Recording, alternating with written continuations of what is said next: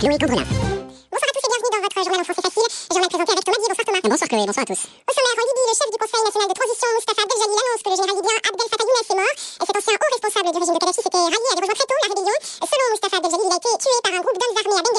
médias guinéens ont de nouveau officiellement le droit de parler de l'attaque de la semaine dernière contre la résidence du président Alpha Condé. Le Conseil national de la communication a levé l'interdiction qu'il avait imposée. Le CNC assure qu'il ne s'agissait que d'un avertissement fait à la presse. Et puis, selon une ONG américaine, 3000 personnes ont disparu après avoir été arrêtées en Syrie. La disparition est l'une des nombreuses violations commises par le régime de Bachar al-Assad.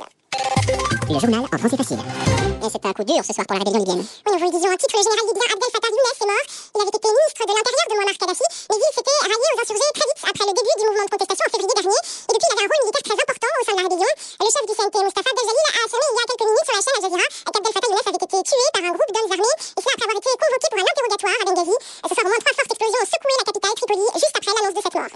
Journée, sur le terrain, les rebelles libyens ont lancé une nouvelle offensive dans la région du Djebel Nefoussa à l'ouest. Oui, la rébellion a pris, je le dis, le contrôle de deux localités près de la frontière tunisienne. Le village d'Om Al-Far, qui est situé à une dizaine de kilomètres d'Al-Ghazia, autre village dont la rébellion s'était emparée plus tôt dans la journée. Charlotte Irak.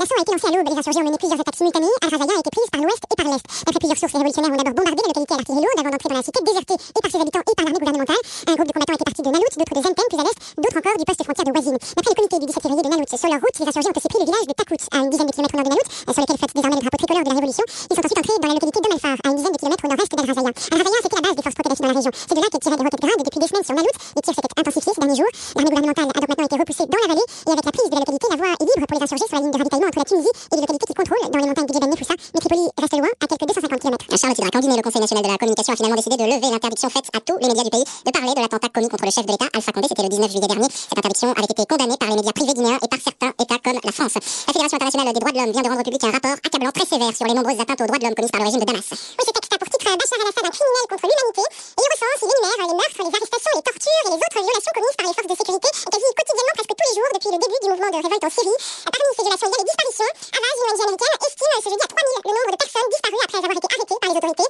Selon Nadine Ouri, directeur de Human Rights Watch au Liban, il s'agit d'une pratique habituelle en Syrie. On parle d'une pratique systématique des services de sécurité syriens et certains groupes affiliés à ces services de sécurité de détenir les gens sans être sous le cadre de la loi et notamment en les empêchant de communiquer à l'extérieur. On a interviewé maintenant plus de 60 personnes qui ont été détenues et relâchées pendant la période de détention. Ils n'avaient aucun droit de communiquer à l'extérieur. Après beaucoup d'entre eux, plusieurs semaines plus tard, ont été relâchés ou bien transférés dans des prisons civiles où ils ont pu communiquer avec leur famille. Peut-être qu'ils sont morts sous la torture, peut-être qu'ils ont été, je pense, oubliés, n'ont pas encore été référés. Donc il y a beaucoup de cas de figure parce que ça varie d'une région à l'autre. Par exemple, on a documenté plusieurs cas d'Adara où les corps avaient été mis dans la morgue et on, pas les corps, on n'informait pas les familles que les corps étaient là. Mais je pense qu'une grande majorité sont des gens dont les services de sécurité détiennent de façon incommunicable jusqu'à maintenant. Des propos recueillis par Abla Junaidi. C'est une affaire qui empoisonne, qui dégrade les relations entre la Russie et les États-Unis. Le département d'État américain a décidé d'interdire de visa plusieurs dizaines de responsables russes. Des personnes qui sont suspectées, qui sont soupçonnées d'être impliquées, d'avoir joué un rôle dans la mort en prison 2009 de Sergei Magnitsky, un avocat qui avait dénoncé une très grande fraude financière en Russie. Les autorités russes ont très mal réagi à la décision prise par les États-Unis et du coup elles préparent elles aussi des mesures à l'encontre de citoyens C'est un froid dans les relations russo-américaines qui s'était un peu détendu depuis l'arrivée de Barack Obama et Dimitri Medvedev.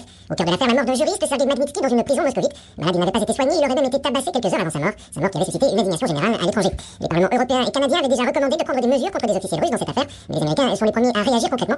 Pour Moscou, il s'agit d'intrusion dans les affaires intérieures du pays, un geste inamical selon le ministère des Affaires étrangères, qui parle d'un irritant sérieux dans les relations bilatérales. Des diplomates avaient d'ailleurs mis en garde le département d'État américain récemment. Il ne faudra pas compter sur la Russie dans les dossiers nord-coréens, libyens ou iraniens.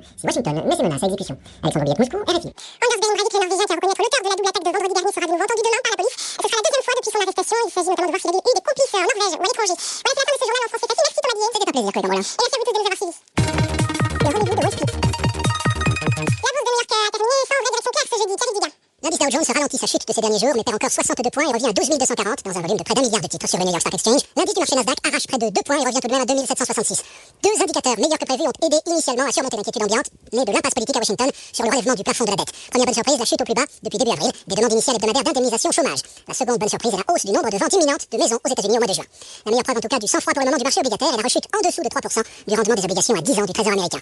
L'espoir des investisseurs est que dans les prochaines heures, démocrates et républicains s'entendent sur le moyen de réduire les dépenses publiques et de relever le plafond de la dette. Le cours de Cisco s'est distingué à la hausse aujourd'hui sur des commentaires favorables de Goldman Sachs. La banque d'investissement table sur une reprise des ventes de Cisco l'an prochain. Recule en revanche d'ExxonMobil, la plus grande société pétrolière des États-Unis rencontre de profits trimestriels un peu moins bons que prévu. L'euro est resté mal orienté pour finir ce soir à 1,4302. Le baril de pétrole brut léger qui est coté à New York est pratiquement inchangé à près de 97,20$. Sur les autres marchés de matières premières, le contrat de coton abandonne 1%, le contrat de café chute d'1,1% et le contrat de cacao recule de 2%. De son côté, l'once d'or est pratiquement inchangé. L'indice Dow Jones, je vous le rappelle, a perdu 0,5% ce soir. L'indice du marché Nasdaq est inchangé. C'était Thierry Diga. Merci à vous de rester fidèle à Radio France